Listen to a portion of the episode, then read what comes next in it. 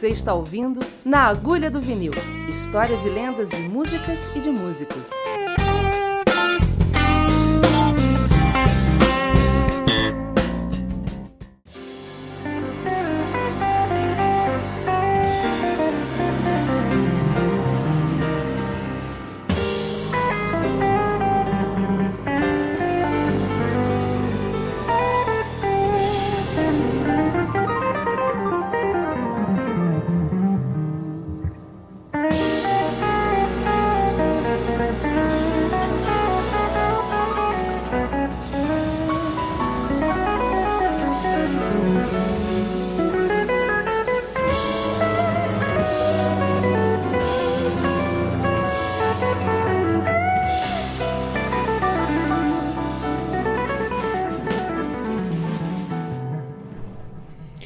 Na agulha do vinil.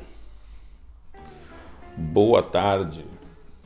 Fim de verão ensolarado aqui, comecinho da tarde. Tem dias que quando a gente acorda, a gente tem uma música intermitente tocando na cabeça. E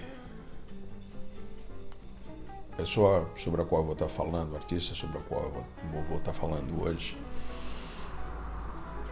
é, é uma influência muito grande pela, pelo aspecto único da sua linguagem, de tantas é, possibilidades musicais que ele descobriu pesquisou e produziu ao longo da carreira dele. E hoje eu levantei com esse som na minha cabeça. Não é normal nesses últimos anos eu acordar com um som de guitarra na cabeça. Mas é o que eu disse para ele quando a gente se encontrou há dois anos atrás em Edimburgo. Falei, John, é, eu te vi tocando com tantas guitarras diferentes, tantos amplificadores diferentes, em circunstâncias tão diferentes nesses últimos 30 e poucos anos, é, que hoje em dia, quando eu te ouço tocar, principalmente hoje em particular, você tocando com um amplificador Vox e uma Fender e uma, uma guitarra Telecaster, é, dentro desse contexto musical, eu percebo que você não é mais um guitarrista com várias opções sonoras. Você é um guitarrista que transformou a sua música numa voz. Os teus grandes ídolos né, tinham essa qualidade.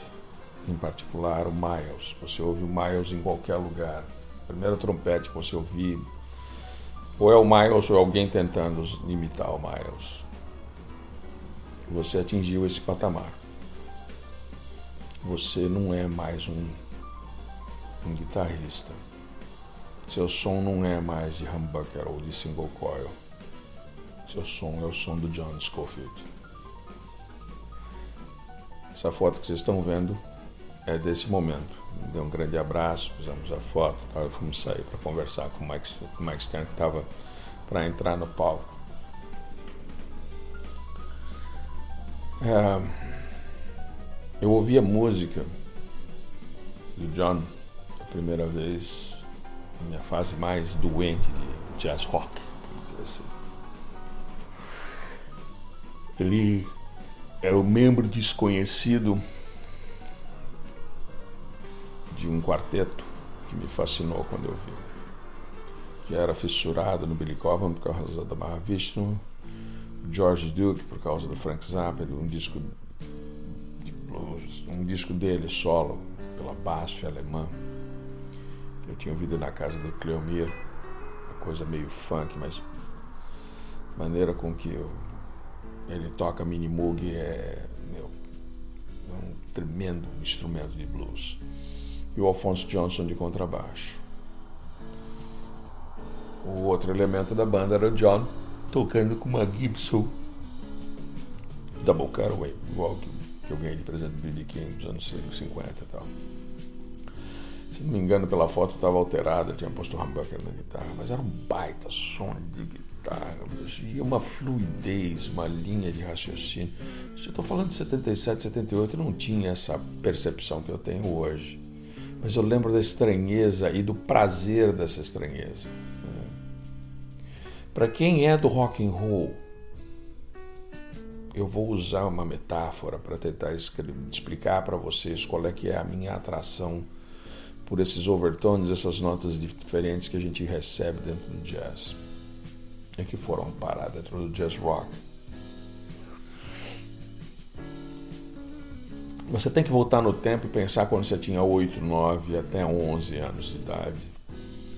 E você tomava Guaraná ou Coca-Cola, ou se você é da minha geração, você tomava grapete, caçulinha, é, cerejinha, tubaína.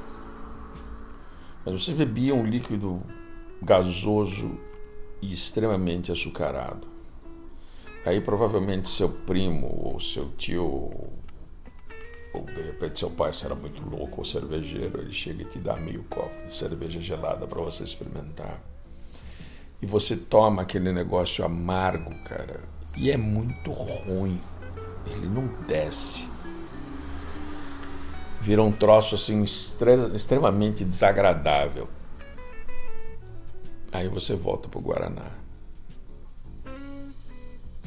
Essa é a relação do jazz com a música pop, com o rock and roll tradicional. Se você não está caminhando pelos caras que tinham uma percepção musical mais próxima do blues, como Cream, como Hendrix quando improvisava, como Emerson Lake Palmer quando improvisava, chance de que você passou a tua boa parte da sua vida ouvindo um tipo de melodia extremamente açucarada. Entenda, açúcar não é ruim. E ser açucarado não quer dizer que não seja sensacional. Nos discos mais doces melodicamente do mundo, uh, te dou uma série. Close to the Edge do Yes, Takes a Brick do Jethro Tull. Uh, são discos espetaculares com melodicismo impecável. Ainda assim, não tem essa.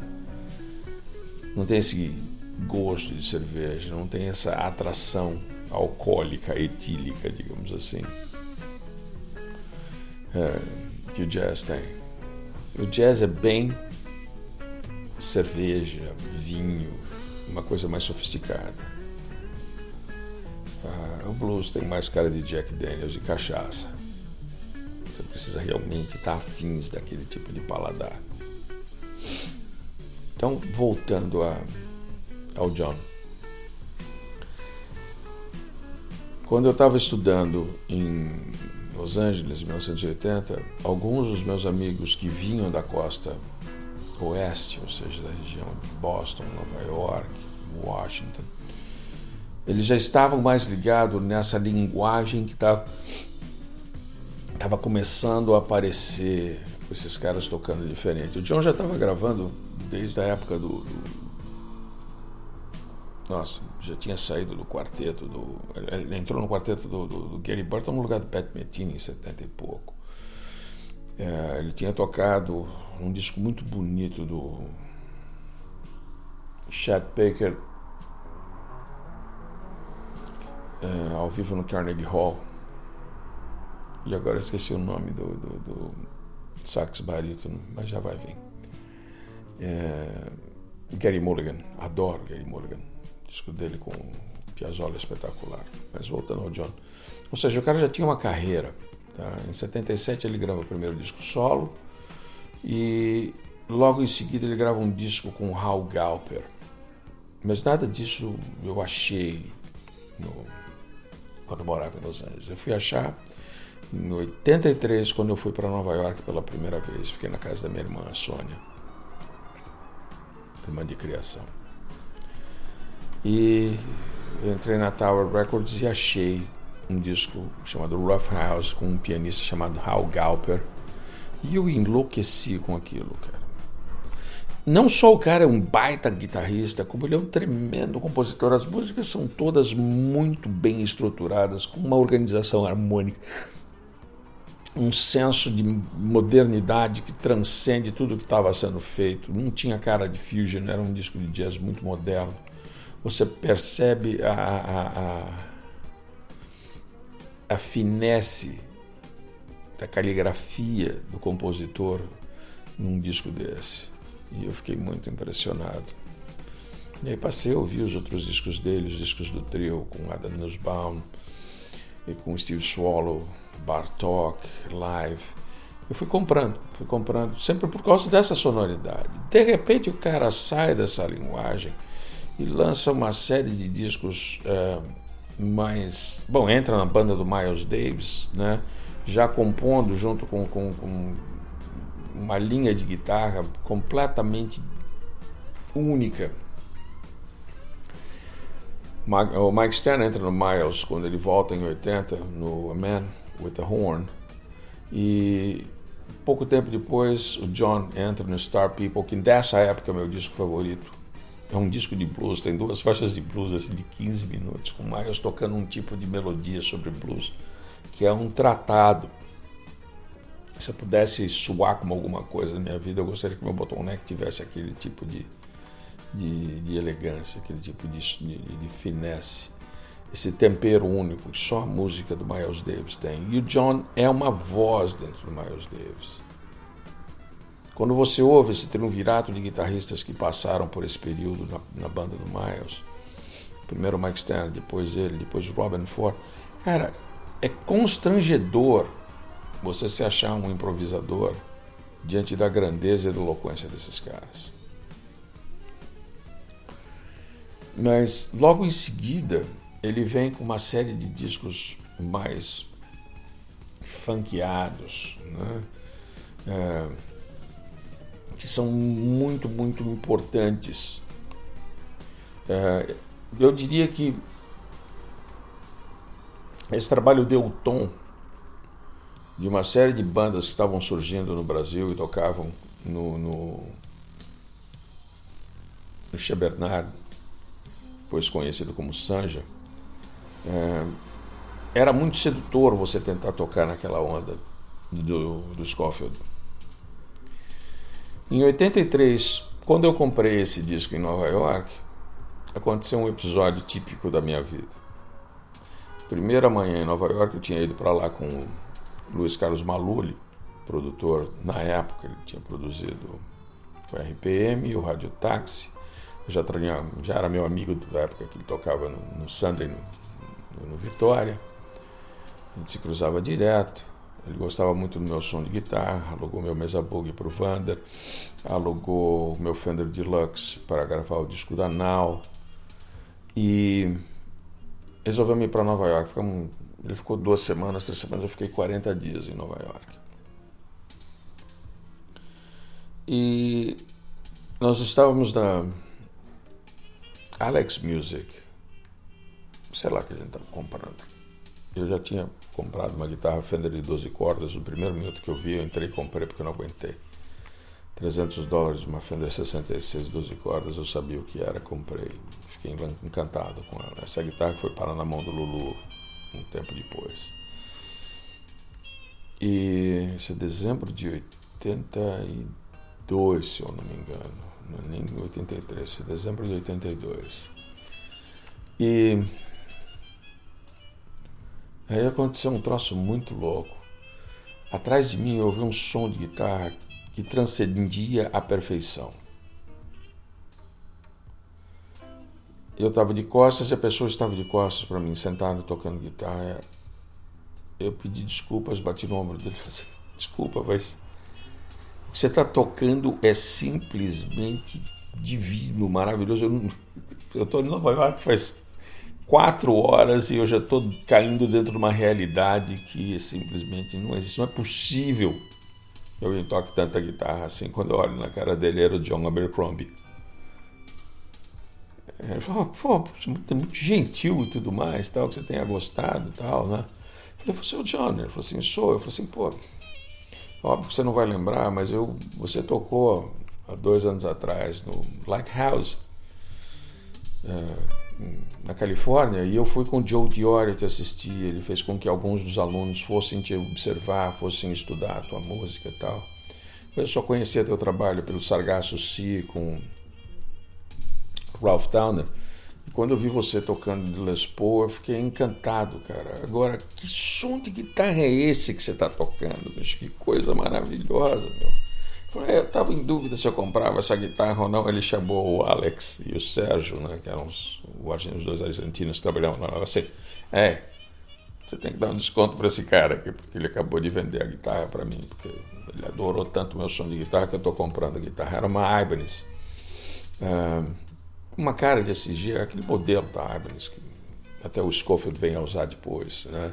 Uh, sólida, Sunburst e tudo mais. Tal. Ele falou, ó... Oh, eu vou estrear essa guitarra hoje à noite. Eu vou estar tocando num bar chamado Seventh South. Você é meu convidado, vem. Aí eu fui. Né? Quando eu cheguei lá, eu entendi que o Seventh South era um bar do Michael e do Randy Brecker. E que a fina flor dos grandes improvisadores de Nova York estava tocando por ali. Bom, Mark Johnson era um garoto, estava de contrabaixo, hoje casado com a minha amiga Eliane Elias. Joey Barron morando em Nova York, ele tinha dado um ano de aula, então já facilitou muito a minha vida, porque o Joey Barron tinha dado aula no JT, eu tinha tocado muito com ele na escola. E ele ficou feliz da vida, falou, pô, olha, você tá aqui e tal, vem cá tal. Eu falei, eu conheci o John Abercrombie. Eu falei assim, então vem cá, tá aqui o outro guitarrista, não sei se você conhece, esse aqui é o John Scofield. Eu falei, cara, eu não acredito que eu vou assistir o John Scofield e o John Abercrombie tocando junto. E eles tocaram, eles foram três sets de matar, foi uma, um chama-chacina. Conversei com o John, ele me deu o telefone da casa dele. Olha que coisa fora da casinha, né? 82. Era impossível você achar que esses caras iam ganhar a dimensão uh, transcendental que eles têm hoje de serem vozes eternas de uma linguagem tão bonita, né? Mas e na hora dele descer a escada, ele estava com a guitarra, com um bag e tudo mais. Eu falei, deixa que eu levo. Peguei o amp dele, fui com ele até o táxi. E ele, de uma forma assim profética, falou assim: Cara, a gente se encontra por aí. E assim foi. Acho que até que foi por causa disso que eu fui procurar discos dele e encontrei esse disco do Hal Galper. Deve ter sido por causa disso. É... Voltei logo em 83, achei mais discos novos que ele estava lançando, esses com os trios, com o trio do Adam Nussbaum e o de bateria e o Steve Swallow. Comprei tudo que eu tinha dele. E eu não entendia, não pensei que eu sou um um cara que tem uma facilidade de absorver coisa do dia para noite. Eu comprava, ouvia falava, não entendi, ainda não está na hora, e guardava o disco. Tinha coisas que você não gosta, você se desfaz, mas aquilo falava, não, está acima do que eu posso entender. Essa essa, esse caminho harmônico, essa dissonância, está é, tá acima da minha capacidade de, de, compreensão melódica e estética. Então eu guardava o disco. Aos poucos eu fui absorvendo isso. Como disse, a fase do Maio foi um troço impactante e tal.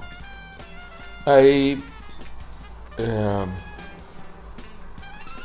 ele veio para tocar no festival do Free Jazz. Eu assisti ele no Rio de Janeiro, conversei com ele um pouco. Ficava hospedado no Hotel Nacional, todo mundo sabe que o Hotel Nacional era de um amigo meu, meu padrinho de casamento, meu irmão caçula, Luiz Tijus. E, então era muito fácil para a gente assistir o show. Ele já estava com essa Ibanez dele. Ele tocou de trio. E foi uma porrada, cara. Conversamos na piscina do hotel, falamos um pouquinho e tal. Ele veio para São Paulo no dia seguinte, eu assisti o show dele em São Paulo no dia seguinte. E se eu não me engano, se eu não me engano, é o, a vinda dele foi em 89, que é o ano que eu toco no festival. Eu estou confundindo 88 e 89. Ele pode ter vindo em 88 e eu tocado em 89, mas existe a possibilidade de eu tê-lo assistido na semana em que eu toquei. Mas a gente conversou, facilitou bastante. Porque aí de repente o cara olha para você, eu tenho quase certeza que ele tocou no, em 89, sim, porque eu lembro que a visão já era diferente, né?